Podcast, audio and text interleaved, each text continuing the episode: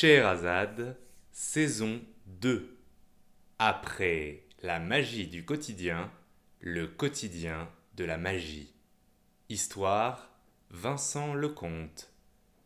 Ce que vous allez entendre est une restitution sonore d'une histoire improvisée en direct sur YouTube à partir d'un lieu tiré au sort juste avant l'improvisation. Podcast présenté par le navire, compagnie culturelle.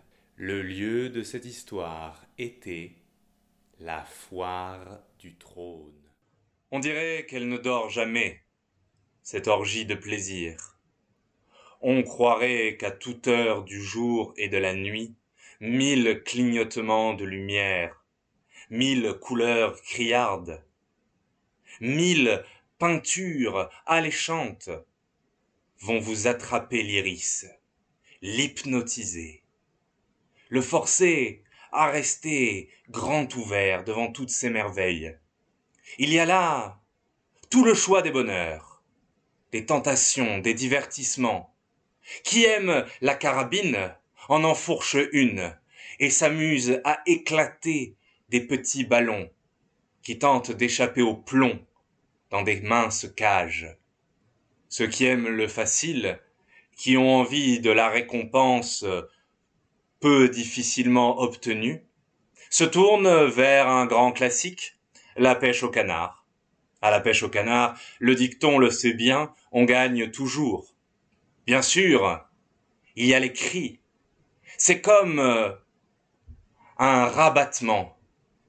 En ce lieu vit toujours si l'on peut dire, l'antique esprit des foires et celui de la criée, comme euh, sur certains marchés aux poissons, ou autres euh, endroits couverts, où l'on alpague encore, où l'on ose crier, où l'on ose faire œuvre d'hyperbole, de superlatifs, pour rameuter les clients vers ces merveilles. Il y a, c'est vrai, des paroles qui sont devenues mythiques. Et c'est c'est presque devenu une blague qu'on se répète. C'est comme le grand cliché vocal de l'univers forain. Il y a toutes les dimensions dans ce lieu, dans cette foire qui mérite bien son nom. On y est la tête en bas, et puis le corps à la verticale, et tout d'un coup à l'horizontale. On fait des culbutes, des vertiges. Parfois, on glisse Parfois, on se heurte à des miroirs audacieux postés là dans un labyrinthe fait pour nous perdre. Parfois, on tremble devant un train fantôme. On se perd beaucoup et, il faut bien le dire, on dépense encore plus. Et cela a l'air de n'avoir aucune fin. Ni le kitsch, ni les lampions colorés, ni les cris de joie, de peur ou de rabattement, tout cela semble ne jamais dormir. Pourtant, cette foire, comme toutes, a ses horaires. Et il y a un moment où tout le monde a retrouvé sa caravane, son endroit de prédilection, tout près, tout près de la fête foraine, pour pouvoir, à la première heure, réinstaller les stands, les peluches, les cadeaux, les pistolets en plastique. Mais pendant un laps de temps extrêmement court, c'est le calme. Et même si tout semble résonner des hauts, des ah et des ah, cela reste le silence. Et dans ce silence, cette nuit-là, une petite forme, avec un sac à dos et une casquette rouge sur la tête, qui se perd dans l'obscurité, crapahute presque plus qu'elle ne marche, tant elle est petite, et tant chaque chose est un obstacle. On dirait un agent secret miniature, tant ses mouvements rappellent ceux caricaturaux, surjoués, un peu grotesques d'un James Bond. Il faut pardonner à l'enfant de vouloir trop en faire. Celui-ci s'appelle Bill. Et de roulade en roulade, et de dos au mur en dos au mur, il progresse dans le silence. Il n'y a personne. Mais il suffirait d'une seule ombre, d'un seul adulte, pour que le plan tombe à l'eau. On lui demanderait ce qu'il fait là. On appellerait la police, ses parents, et on le ramènerait dans cet appartement dont déjà il a eu tant de mal à sortir sans éveiller l'attention. Alors même s'il n'y a personne, Bill fait tout pour être le plus discret possible. Il avance. À pas de loup, ou plutôt de louveteau. Que vient faire un enfant dans cet endroit si tumultueux et aujourd'hui, ce soir si calme, presque retenant sa respiration, de voir un être si petit oser défier son horaire de fermeture, si seul dans ces grands espaces. C'est comme si toute la foire le regardait et lui disait Mais tu n'es pas censé être là. Nous t'accueillerons à bras ouverts, à bras multiples, Demain, à la première heure, mais tu n'es pas censé être là. Le petit Bill attend ses parents auprès de l'accueil. C'est comme si tous les automates du train fantôme, toutes les montagnes russes le regardaient. Et Bill sent sur lui tous ses regards. Pourtant, il continue de progresser. Que vient faire un enfant dans ce lieu? Que vient-il chercher? Vient-il récupérer la peluche qu'il n'a pas réussi à gagner. La veille Vient-il peut-être se gaver de bonbons, de sucreries? Est-il espiègle? Est-il voleur? Non. Il a repéré une tente, une tente en particulier, car la veille et tous les jours d'avant, les peluches n'intéressaient plus personne les grands nounours ne provoquaient que des regards de dédain, car il y avait une vraie peluche, une vraie, qui respirait, qui grognait. On l'avait ramenée d'un pays lointain, par cargo. On l'avait annoncée en grande pompe, et on l'a présentée à la foire. Par jeu de mots, par plaisanterie, on l'avait appelé le gros truc.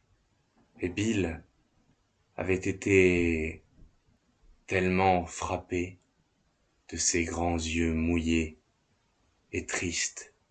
C'était comme un chat croisé avec un ours de la taille d'un gros chien. Le gros truc, qui avait bien évidemment un nom scientifique extrêmement compliqué, avait été présenté d'abord à toutes les académies des sciences. On l'avait trouvé comme il se doit dans la jungle amazonienne, dernier repère de merveilles et d'inconnus avec les fonds océaniques. On avait été frappé de constater que finalement, il restait encore un grand mammifère, encore inconnu, rare, précieux, et donc cher. On l'avait trimballé d'examen en examen, et avant de le mettre dans un zoo, on avait obtenu de pouvoir le présenter à la foire, et Bill venait le chercher, tout seul, simplement armé d'un canif, d'une lampe torche dans son sac et d'un couteau suisse. Après avoir regardé maintes tutos sur un grand site de vidéos sur comment déverrouiller les serrures, car euh, Bill ne pouvait oublier ce regard mouillé et triste qu'il avait regardé dans le blanc des yeux, ses pupilles toutes rondes, toutes noires et insondables qu'il avait comme appelé, lui. Et pendant que tous les autres enfants, ou presque, car bien entendu, il y en avait d'autres qui sentaient la détresse, qui s'en allaient en pleurant, ne sachant pas vraiment comment articuler leur malheur. Et puis il y avait les autres, ceux qui étaient ravis devant la peluche géante, le monstre, sortis tout droit de leurs rêves les plus fous qui se tenaient devant eux. À côté d'eux, Bill s'était tenu, seul immobile dans cette marée infantile et enthousiaste. Bill n'avait pas pleuré, Bill n'avait pas conspué, Bill n'avait pas réclamé à ses parents des cacahuètes pour les jeter au gros truc. Bill n'avait pas tiré la langue pour espérer une réaction de l'animal. Bill était resté immobile, les yeux plongés dans cette marée d'encre qu'étaient les pupilles du gros truc. Mais dans son cerveau, une conviction inébranlable s'était forgée. Tous les jours suivants, Bill était revenu. Il était revenu voir le gros truc. Enfin, cela c'était un prétexte. En réalité, il était venu voir la foire, il était venu voir la tente. Il avait tout étudié, avec l'acuité de quelqu'un qui a lu beaucoup trop de romans de jeunesse qui parlent d'espionnage et de génie précoce. Il avait fait tout comme ses grands héros. Il avait noté les caméras, il n'y en avait pas beaucoup. Il avait observé les serrures. Il avait questionné innocemment son père serrurier sur le modèle. Il avait donc regardé maintes et maintes vidéos et s'était persuadé que, oui, il pouvait le faire. Bill a dépassé maintenant le palais du rire et tous les grands polochons de couleurs multiples, ceux sur lesquels on s'écrase et qu'on envoie à la figure de ses amis, toutes les peintures criardes, la grande roue de hamster, et les tapis roulants semblent frémir et le regardent passer. Une fois qu'il a doublé le palais du rire, il est en vue de la cage. La tente est comme un chapiteau, comme un gros bonbon rouge et blanc rayé. Mais il y a quelque chose que Bill n'avait pas prévu. Car Bill est toujours venu le jour au milieu de la cohue et des autres enfants les limites de son repérage s'arrêtent là. Il n'a jamais pu venir la nuit. Il a parié sur le fait qu'il n'y aurait personne et pourtant... Et pourtant il y a quelqu'un. Un gardien. Ronflant. Qui grogne. Comme un ours. Mais ce ne sont que les bruits de son sommeil. Bill se sent déglutir jusqu'en haut du front. Un instant, la tentation de partir et de laisser toute cette folie derrière lui le prend une vague de maturité adulte s'empare de l'enfant et lui commande de partir. Mais Bill tient bon, ses petits pieds ancrés dans le goudron encore sale des papiers de bonbons et autres cartons remplis de la graisse, des chichis et des churros. Un détail lumineux attire l'attention du jeune homme. Une clé une clé qui pend au pantalon du gardien somnolent. C'est comme si tout d'un coup, tous les films clichés, caricaturaux que Bill adore et qu'il a vu maintes et maintes fois se réalisent devant lui. Cette scène classique du gardien endormi, ivre peut-être, qui a le tronçon de clé à sa ceinture. C'est comme un moment de cinéma tellement cliché qu'il en devient beau, qui se passe devant lui. Alors Bill y va, il rampe, il rampe au milieu des déchets pleins de sucre et de graisse, il guette les ronflements, tentant de discerner ceux qui indiquent un sommeil profond et ceux, au contraire, qui pourraient indiquer la possibilité d'un réveil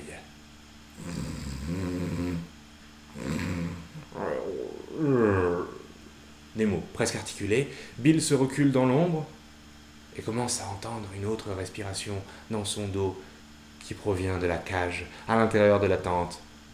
Non, ce n'est pas une respiration, c'est un sanglot.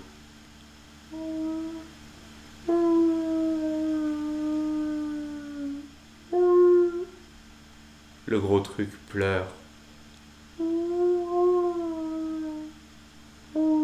Il hurle, il hurle son désespoir à la toile de la tente, à la nuit têtue qui le regarde. Bill a le cœur fendu. C'est l'occasion. Il se précipite dans la mauvaise scène de film qui se tend face à lui, les bras ouverts, en lui disant Viens, mon garçon, tu en as toujours rêvé, tu as toujours rêvé de faire ceci. Il improvise une roulade. Agra agrippe et défait la clé au pantalon du gardien. Et maintenant, c'est comme si toute la fête foraine semble l'encourager. Elle qui l'a accueilli avec euh, suspicion, circonspection, se demandant Qu'est-ce que fait ce gamin-là? Est-il venu récupérer sa peluche oubliée auquel il tenait tellement? Oui, il y a un peu de ça. Bill, finalement, est comme ces gamins qui ne peuvent se résoudre à imaginer que leur nounours a été laissé à l'abandon dans un endroit public où ils l'ont fait tomber sans les récupérer et qui pleurent et pleurent et pleurent pendant des jours jusqu'à ce que leurs parents exténués décident finalement de revenir à la fête foraine, de provoquer un grand bras dans le bas de combat pour que tous les employés finalement réussissent à prendre le nounours. Bill veut retrouver sa peluche, mais non pas pour la ramener avec lui dans son lit, pour la libérer. Bill a les clés en main il tremble de tous ses membres. À l'intérieur de la tente, ça sent la sueur et le malheur. Les conditions d'hygiène du pauvre animal teintent tout cela d'un fumée presque insoutenable. Elle n'a pas encore été nettoyée, cette cage, elle le sera au petit matin. Et pour le moment, elle exhale tout le désespoir du gros truc. Au fond, une toute petite ouverture, comme une coulisse, est devant la porte. Heureusement, elle est de l'autre côté de l'entrée principale, cette porte de la cage. Cela permet de moins éveiller les soupçons du gardien. À l'intérieur de la cage, une masse, comme frémissante, qui inspire et expire sur un grand rythme, comme un gros Saint Bernard aux allures étranges.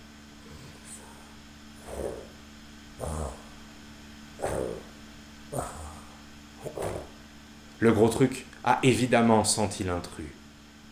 Bill déjà est à la porte. Déjà, il l'a ouvert avec la plus grande discrétion du monde. Il s'est redressé. Tout d'un coup. D'un seul coup. D'un seul.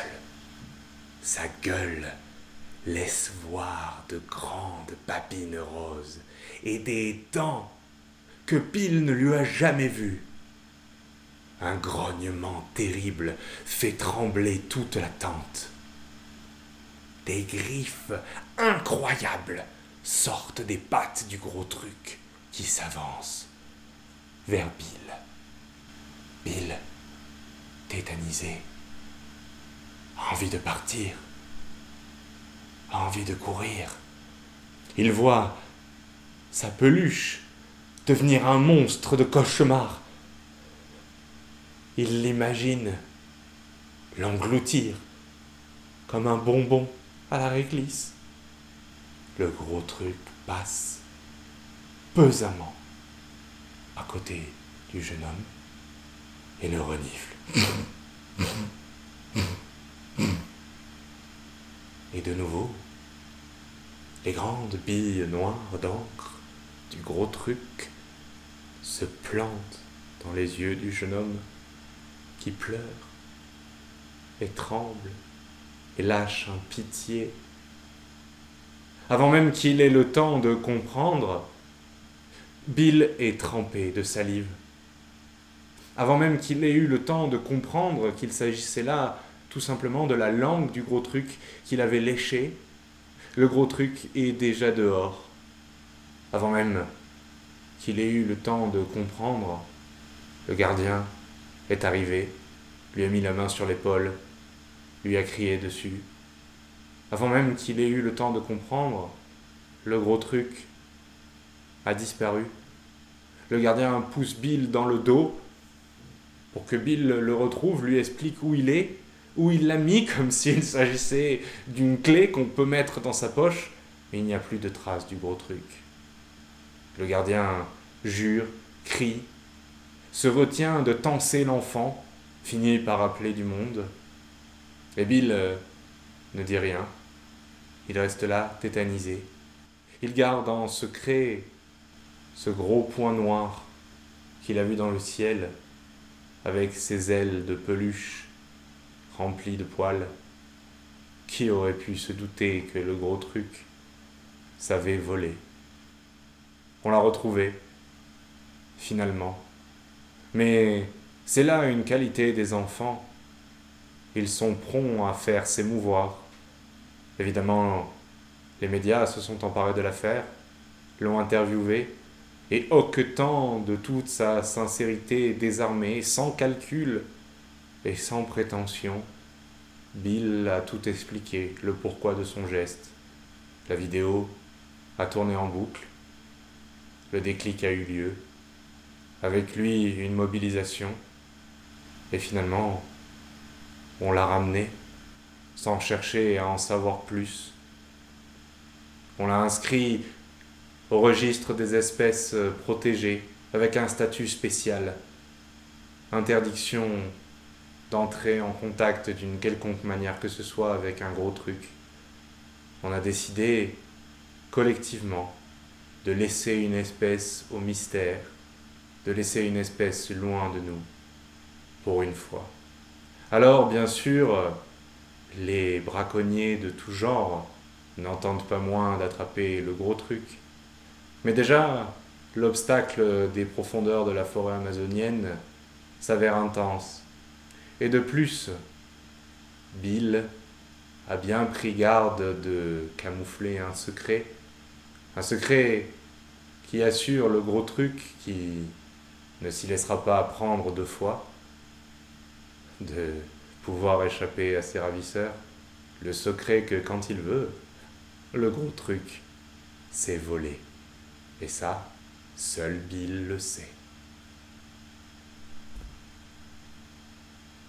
C'est la fin de cette histoire. Pour plus de veillées improvisées reconverties en podcast, suivez le navire Compagnie culturelle sur les réseaux sociaux.